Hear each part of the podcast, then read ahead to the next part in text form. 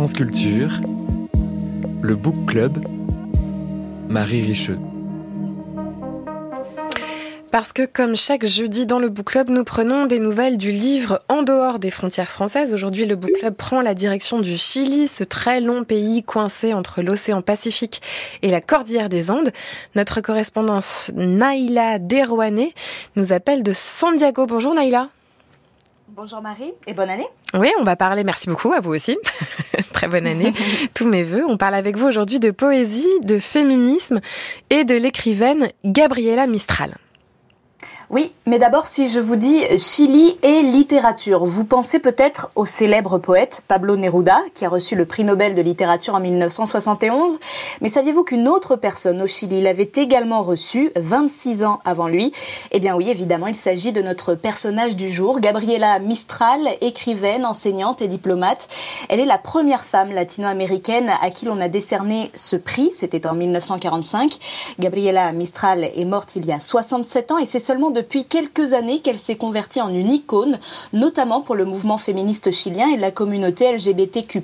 Alors justement, pour bien comprendre, Naïla, aujourd'hui, comment est-ce qu'on pourrait qualifier l'importance de cette figure de Gabriela Mistral au Chili? Eh bien, Gabriela Mistral, de son vrai nom Lucila, Godoy Alcayaga, c'est une des grandes plumes de la poésie chilienne et on l'a dit, elle a reçu un Nobel. Elle est donc en quelque sorte un emblème national. On la retrouve partout. Ici, on enseigne ses poèmes à l'école. Son visage figure sur les billets de 5000 pesos. Des rues, des places, des établissements scolaires portent son nom. Mais ça fait une dizaine d'années environ que Gabriela Mistral réapparaît dans le champ littéraire et l'imaginaire collectif, mais sous une autre forme. Alors, dire C'est sous quelle forme qu'elle réapparaît en fait, on redécouvre depuis peu la vraie Gabriela Mistral, engagée politiquement, une personne avec des vices, comme tout le monde, hein, mais aussi possiblement non binaire, c'est-à-dire quelqu'un qui ne se sent ni homme ni femme, et peut-être même qu'elle était lesbienne. En tout cas, elle ne s'est jamais mariée et n'entre pas dans les codes hétéronormés.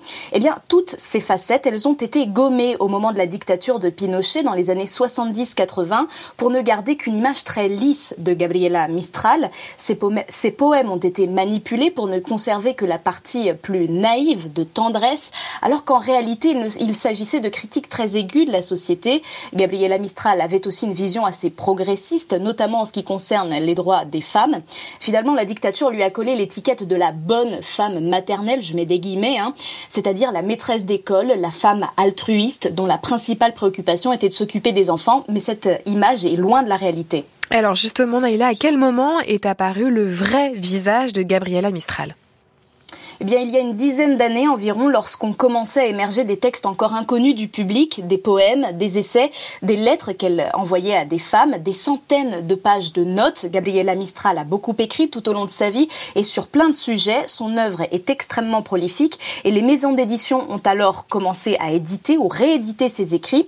Et tout ça s'est télescopé avec le mouvement féministe qui au même moment a pris de l'ampleur au Chili, fin des années 2000 et tout au long de la décennie 2010 jusqu'à aujourd'hui. La nouvelle nouvelle génération de lectrices et de chercheuses se réapproprie désormais une autre Gabriela Mistral, plus authentique et plus réelle, avec ses failles, ses doutes et ses désirs. Je vous propose d'écouter Yun Garcia Ardiles, elle a la trentaine, elle est écrivaine, journaliste et féministe.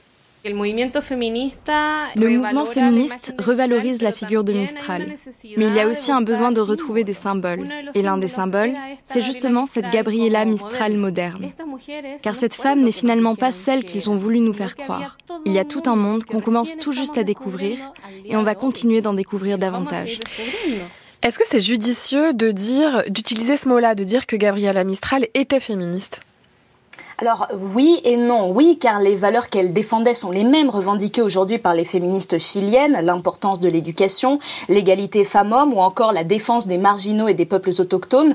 Dans notre époque contemporaine, Gabriela Mistral est donc clairement féministe, mais elle, elle a toujours refusé de se dénommer comme telle, car à l'époque, le combat féministe était porté par les femmes de l'élite sociale et Gabriela Mistral, elle est issue de la classe pauvre du monde rural et ne s'identifiait pas au mouvement féministe d'alors. Elle, elle doit sa trajectoire aux femmes qui l'ont entourée quand elle était petite et qui lui ont appris à lire. C'est donc à la fois euh, cette image populaire et singulière qui trouve le profond écho dont vous parlez, Naïla, aujourd'hui au Chili. Oui, et particulièrement en 2019, au moment de la crise sociale, où les femmes étaient d'ailleurs très mobilisées, Gabriela Mistral a été brandie comme un symbole anti-système prônant plus d'égalité et de justice.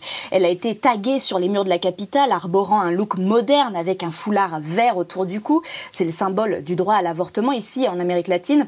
On a même pu lire des inscriptions comme par exemple moins de Pablo Neruda, plus de Gabriela Mistral, une manière aussi de revendiquer l'héritage littéraire des écrivaines chiliennes beaucoup moins connu que celui de leurs homologues masculins. Donc il ne reste plus qu'une chose à faire, c'est évidemment la lire. Est-ce qu'on peut indiquer à nos auditeurs et à nos auditrices un moyen de la lire en français, Naïla Absolument. Les éditions Une, notamment, ont fait, partie, euh, ont fait paraître deux recueils de poèmes, Pressoir et Essar.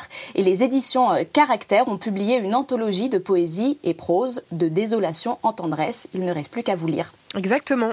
Un très grand merci à vous. On peut réécouter votre chronique sur lecture sans frontières, franceculture.fr.